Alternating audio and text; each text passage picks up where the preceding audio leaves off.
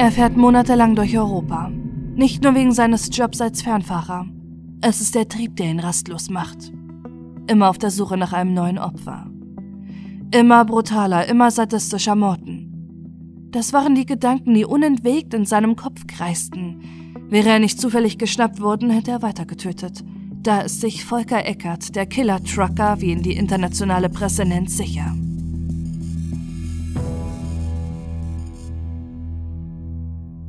Am 1. Juli 1959 wird Volker Eckert am ostdeutschen Plauen geboren. Er wird auf eine Reise geschickt, die am liebsten rückgängig gemacht hätte, wie Eckert es selbst beschreibt. Sein Vater arbeitet als Malermeister, seine Mutter ist Krankenschwester. Volker Eckert war ihr Wunschkind, der Erstgeborene. Er selbst sagt, sie haben den Teufel auf die Erde losgelassen. Die Familie lebt mit zwei Söhnen und einer Tochter zusammen, sein Vater wird als sensibler und sanftmütiger Mann beschrieben. Er achtet darauf, dass die Kinder ihre Hausaufgaben machen und nur selten versohlt er die Kinder mit seinem Hausschuh.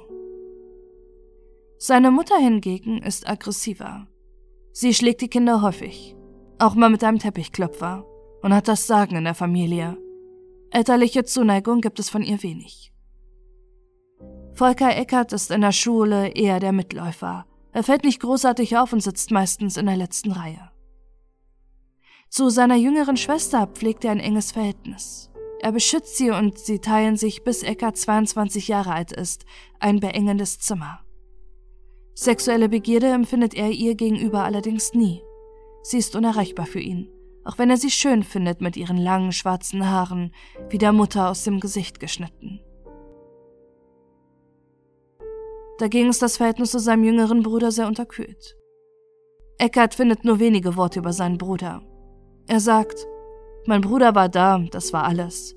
Da waren meine Schwester und ich, wir kamen gut aus. Was sollte der da noch?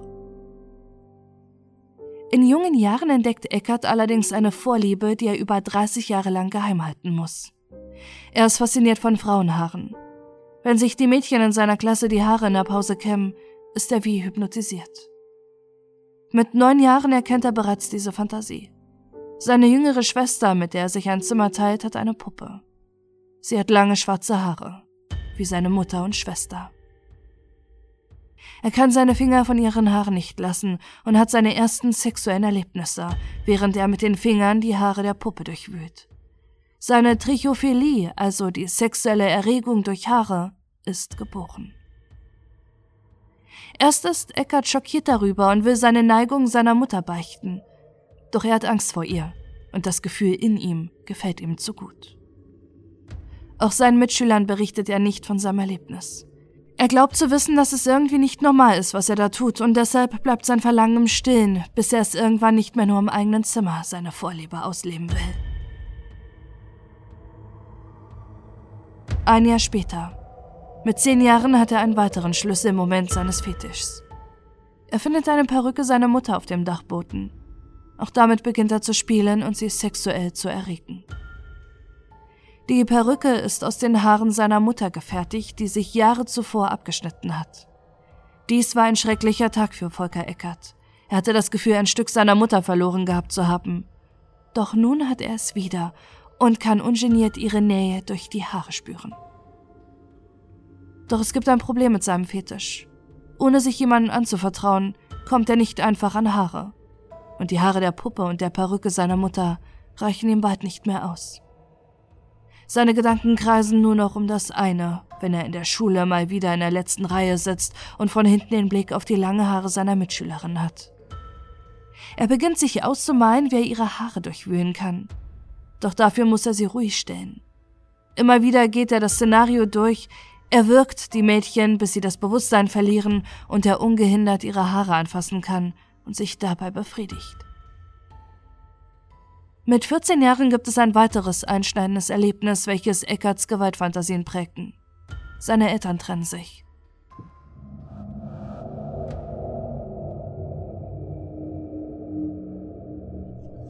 Seine Mutter schmeißt seinen Vater raus. Die aufgebaute Antipathie, die er gegen sie hat, steigert sie nun in Hass. Aufgebracht spricht Volker Eckert über diese Zeit. Da schuftet man sein Leben lang, tut alles, kümmert sich, gibt sein Geld ab und dann wird man einfach so vor die Tür gesetzt. Einfach so. Das passiert mir nie. Das habe ich mir geschworen. Niemals. Sein Vater lebt nun in einem Zimmer unter dem Dach. Er und seine Geschwister müssen weiterhin bei der Mutter leben. Eckarts Wut ist zu dieser Zeit ungebremst. Er ist mitten in der Pubertät, sein Fetisch immer noch unentdeckt und er getrieben von seinen Fantasien, Frauen zu wirken und anschließend ihre Haare zu berühren. Zu dieser Zeit etwa fing der Teufel in mir mit ganzer Kraft an zu arbeiten. So seine Worte. Je mehr er sich gegen den Gedanken sträubt, desto stärker wird sein Verlangen, eine Frau zu wirken. Bis er im Jahr 1974 in seinen ersten Mord gipfelt.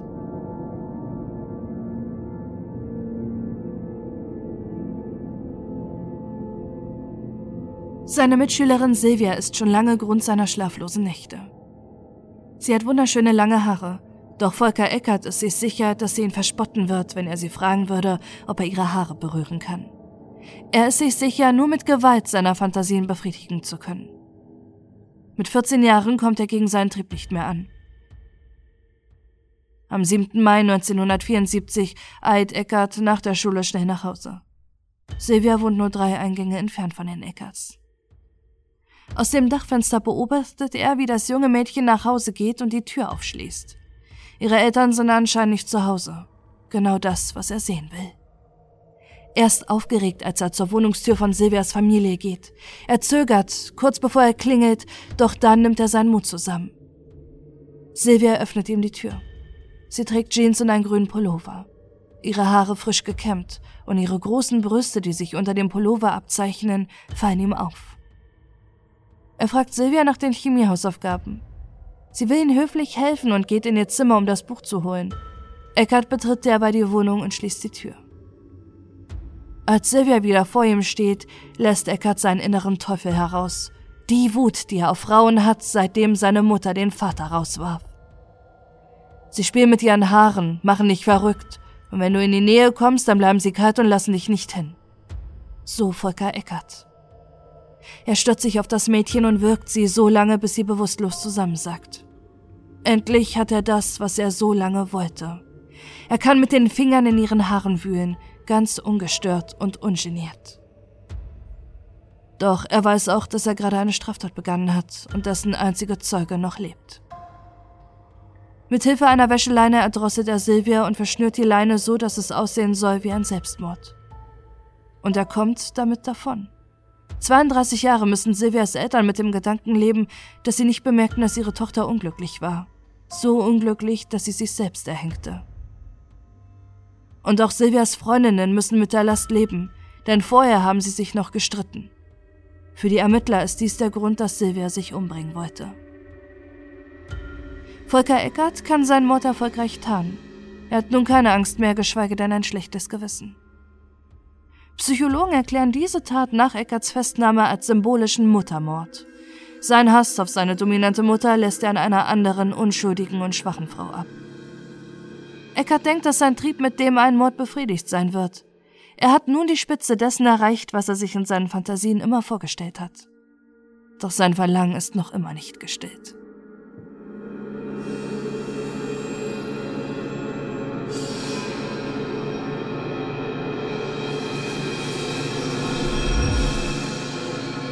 Kurz nach dem Mord hat Eckert seine erste Freundin Marlies. Doch sie kann ihm nicht das Gefühl geben, was er hat, als er die Haare der leblosen Silvia streichelte.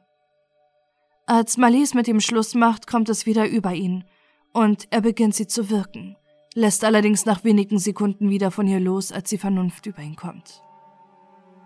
Doch trotzdem ist er wieder an den Punkt angekommen, an dem er schon vor seinem ersten Mord stand und dachte, dass, wenn er die Fantasien wahr werden lassen wird, diese nicht mehr sein Denken bestimmen werden. Doch es ist anders. Seine Gedanken kreisen stets und ständig um das Fühlen der Frauenhaare und den damit verbundenen Wirken. 1978 will er seinen nächsten Mord begehen. Er hat eine Frau in einem Club beobachtet auf dem Weg nach Hause fällt er über sie her und wirkt sie so lange, bis er ungestört ihre Haare fühlen kann. Er glaubt, er hat sie getötet, doch die Frau überlebt und stellt Anzeige. Volker Eckert wird das erste Mal verhaftet, bekommt allerdings nur eine Haftstrafe von 18 Monaten. Nach der Haft ist er wieder getrieben von seinen Gedanken. Er streift nachts durch die Parks von Plauen, nähert sich den Frauen von hinten und wirkt sie so lange, bis sie bewusstlos sind. Wenn er sie von hinten überfällt, können sie ihn nicht erkennen und er muss sie nicht umbringen, so Eckarts Plan. Und dieser klappt. An circa 30 Frauen kann er sich so vergehen. Über Jahre lang kann er ungesehen die Frauen fast zu Tode wirken. Ein bestimmtes Schema seiner Opfer verfolgt er nicht. Hauptsache, sie haben lange Haare. Im Jahr 1988 wird ein Gang zur Polizei allerdings zu seinem Verhängnis. Er will seinen Reisepass abholen, um in die BRD zu reisen. Doch Eckert trägt die gleiche Kleidung wie bei einem seiner letzten Überfälle. Und ein Polizist erkennt ihn. Zehn Jahre Haft bekommt er für versuchten Mord. Sechs Jahre muss er diese allerdings nur absitzen und kommt im Jahr 1994 wieder frei. Immer noch getrieben von seinem Fetisch und der Erkenntnis, dass er seine Opfer nicht mehr am Leben lassen darf. Doch eine Sache beschäftigt ihn. Er hat von den neuen DNA-Analysen gehört. Er ist sich sicher, dass Deutschland durch seinen Gefängnisaufenthalt nun auch seine DNA hat. Er will seinen Trieb deshalb lieber im Ausland nachgehen. Und so bewirbt er sich als Lkw-Fahrer. Zwischen seiner Entlassung und seinem nächsten Mord liegen sieben Jahre. Volker Eckert zieht mittlerweile von Sachsen in den Westen nach Franken. Dort lebt auch inzwischen seine Schwester mit ihrem Sohn. Außerdem tut sich ihm nach dem Niedergang der DDR eine ganz neue Welt auf.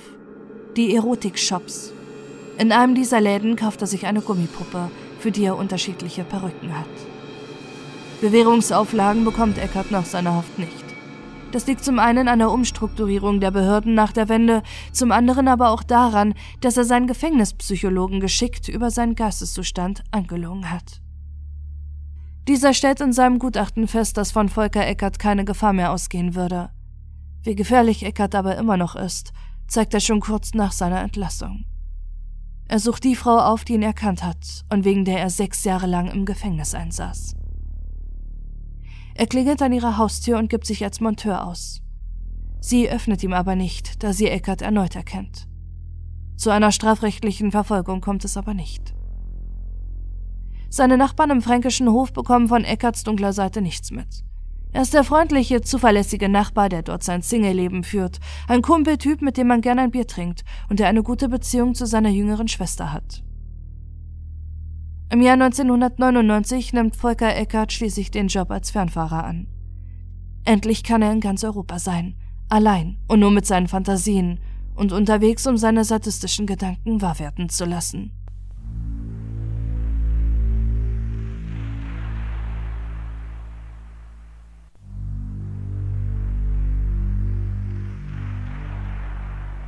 Am 2. November 2006 wird an einer Raststätte an einem Gewerbegebiet in Spanien die Leiche einer Prostituierten gefunden. Es handelt sich um die bulgarische Sexarbeiterin Miglena. Zufälligerweise wird gerade einen Tag zuvor eine Überwachungskamera in diesem Gebiet installiert, die über Nacht nur für Testzwecke eingeschaltet wird. Und ebenso zufällig zoomen die Ermittler an einer Stelle ins Bild, in der ein weißer LKW im Bild ist. Auf dem Tanklaster ist das Logo der Spedition von Volker Eckert, bei der er arbeitet. Per internationalem Haftbefehl sucht nun an Interpol nach dem deutschen Lkw-Fahrer. Er steht unter Verdacht, die junge Sexarbeiterin getötet zu haben. Zwei Wochen nach dem Mord, am 17. November 2006, kann die Polizei endlich Volker Eckert verhaften. Und was sich ihnen dort in der Fahrerkabine bietet, ist grausam und lässt nur eine Vermutung zu. Er ist ein Serienmörder. Neben Seilen und abgeschnittenen Haarbüscheln, die er fein säuberlich in Tüten aufbewahrt, ist besonders ein Fund besonders erschütternd. Eckert hat zahlreiche Polaroids. Fotos, die Frauen zeigen, unzählige Frauen. Er hängt in seiner Fahrerkabine. Es sind seine Trophäen, seine Schätze. Die Leichen an sich sind es nicht, worum es ihm geht. Sie werden achtlos aus dem Wagen geschmissen, nachdem er manchmal tagelang mit den Leichen in seinem LKW durch die Länder fährt. Es sind ihre Haare, an die er ohne Morde nicht gekommen wäre. Er beschriftet die Polaroids, schreibt drauf, was passiert ist, welchen Todeskampf die Frauen hatten, wie er sie ermordete und wie es ihn erregte. Ich freute mich auf ihren Todeskampf, steht auf einem der Polaroids. Jedes Mal ist es sein Highlight, wenn er ihr Haar durchwühlen kann, während er ihre Polaroids ansieht und dazu masturbiert. Ein Polaroid ist sogar manipuliert. Er schneidet zwei Löcher hinein, durch die er ein Garn zieht, sowie das Seil um den Hals der Frau auf dem Foto. So kann er mit dem Garn vor seinem inneren Auge immer und immer wieder abspielen, wie es war, sie zu erhängen. Bei seiner Vernehmung gesteht Volker Eckert fünf Morde an Sexarbeiterinnen in mehreren europäischen Ländern. Und zur großen Verwunderung der Ermittler noch einen weiteren, lange zurückliegenden, den an seiner Mitschülerin Silvia. Volker Eckert ist es gelungen, fünf Jahre lang mordend durch Europa zu fahren. Es wird zur Routine für Eckert zu morden und dabei wählt er absichtlich Sexarbeiterinnen aus, die er für wenig Geld in seinen LKW locken kann und sie nicht so schnell vermisst werden würden. Mitgefühl zeigt er nach seinen Morden und bei seinem Geständnis nicht. Erst als er bei der psychiatrischen Untersuchung über die Morde spricht, scheint sich in ihm Emotionen zu regen. Doch es ist kein Mitleid oder Reue, sondern Erregung.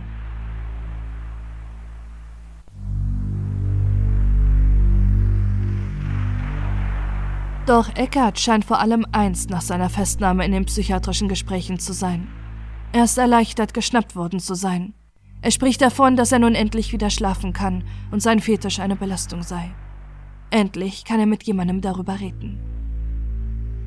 Er öffnet sich seinem Psychiater Norbert Nidopil und erzählt detailliert von seinen Taten.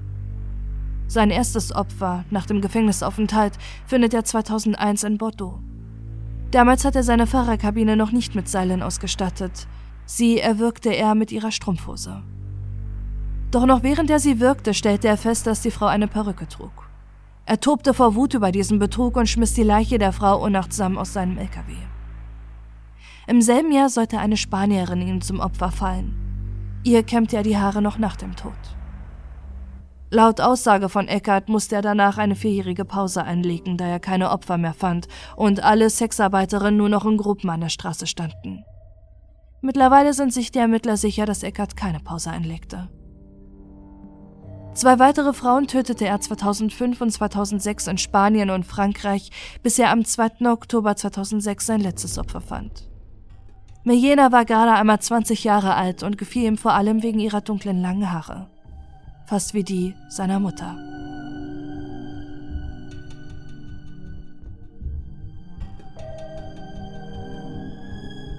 Dass er sie tötete, war seinem Trieb geschuldet. Seit Tagen kreisten seine Fantasien und Gedanken wieder nur darum, eine Frau in seinem LKW zu erhängen und ihre Haare zu spüren. Tagelang spielte sich das Szenario immer und immer wieder in seinem Kopf ab. Er konnte nichts essen und war abgelenkt von der Arbeit bis er auf einer Landstraße Richtung Barcelona die junge Sexarbeiterin sah. Er war frustriert von seinem letzten Mord. Er wollte sich nun endlich richtig auslassen, doch als sie tot war, war es das erste Mal, dass Eckert bei einem seiner Opfer Mitleid empfand. Er fragte sich, ob er nicht die falsche erwischt hatte, ob sie vielleicht nur durch unglückliche Umstände zur Prostitution gekommen sei. Es waren Gedanken, die er sich sonst nie machte. Für ihn waren Prostituierte verachtenswert. Das ließ sich auch auf seinen beschrifteten Polaroids erkennen, auf denen er schrieb: Das passiert mit frechen, geldgeilen Huren. Erhängen. Oder Augen auf, Hals zu, Hure tot. Nur Mejena wurde mit ihrem Namen notiert. Mejena, 20 Jahre. Ich musste sie einfach erwirken.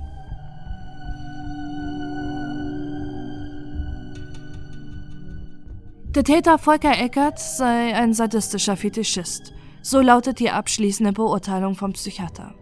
Er tötet Frauen nicht nur, um seinen Fetischismus zu vertuschen, sondern ergötzt sich an ihrem Tod, was einem sadistischen Verhaltensmuster zuzuordnen ist. Das Risiko eines Rückfalls schätzt er auf 70 bis 80 Prozent. Nichts ist stärker als der Trieb eines sadistischen Fetischisten. Ermittler aus ganz Europa versuchen offene Mordfälle mit dem Täterprofil von Volker Eckert abzugleichen – nicht zur Freude von ihm. Er besteht bis zu seinem Tod darauf, dass er lediglich sechs Frauen getötet habe. Die Polizei vermutet allerdings, dass er bei zusätzlichen 19 Morden der Täter war. Anhand seiner Routen sowie Tank- und Mautquittung können ihm allerdings mutmaßlich nur drei weitere Morde sicher nachgewiesen werden. Diese würden auch in Eckarts angeblich vier Jahre eine Pause passen. Zwischen 2002 und 2004 wurden drei Sexarbeiterinnen in Frankreich, Italien und Tschechien aufgefunden. Heute sind sich die Ermittler sicher, dass Eckert der Täter gewesen sein muss. Kurz nach dem psychiatrischen Gutachten wird an Volker Eckert eine Kernspintomographie durchgeführt und es werden Unregelmäßigkeiten festgestellt, die ebenfalls ein Grund für seine brutalen Taten sein könnten. In der Hirnregion, die für die Steuerung von Emotionen zuständig ist, kann der Radiologe helle Flecken erkennen. Worum es sich dabei genau handelt, kann nur gemutmaßt werden. Es könnte eine Gefäßerkrankung sein, die nie entdeckt wurde, oder vernarbtes Gewebe durch einen Sturz. Sicher ist nur, dass es sein kann, dass sie der Auslöser für Volker Eckerts kaltes, emotionsloses Handeln sind während seiner Taten.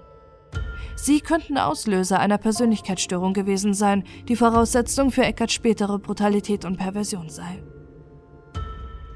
Am 1. Juli 2007 wird Volker Eckert 48 Jahre alt. Er ist zu diesem Zeitpunkt mittlerweile seit einem Dreivierteljahr in Untersuchungshaft. Eckert empfängt an diesem Tag keinen Besuch. Seine Eltern sind bereits lange verstorben. Zu seinem Bruder hat er noch nie ein gutes Verhältnis, nur auf den Besuch seiner Schwester freut er sich. Sie hat ihn seit seiner Festnahme nur ein einziges Mal im Gefängnis besucht, doch zu seinem Geburtstag kommt sie nicht. Gegenüber der Polizei bestätigt sie das einst enge Verhältnis zwischen den Geschwistern. Doch das sei nun vorbei. Sie hat mit ihm gebrochen. In der Nacht vom 1. auf den 2. Juli wickelt Volker Eckert eine letzte Schlinge. Sie ist für ihn. Die Frage, wie viele Frauen er tatsächlich tötete, nimmt er mit ins Grab. Im Dezember 2007 schließt die Polizei die Ermittlungen im Fall Eckert und die europaweiten Ermittlungen werden eingestellt. Ob die 22 weiteren ermordeten Frauen wirklich von Volker Eckert getötet wurden, wird sich nie herausstellen. Auf die damalige Frage seines Psychologen, ob die weiteren Morde sein Geheimnis bleiben würden, lächelt Eckert und entgegnet, das mag schon sein. Und er behält recht.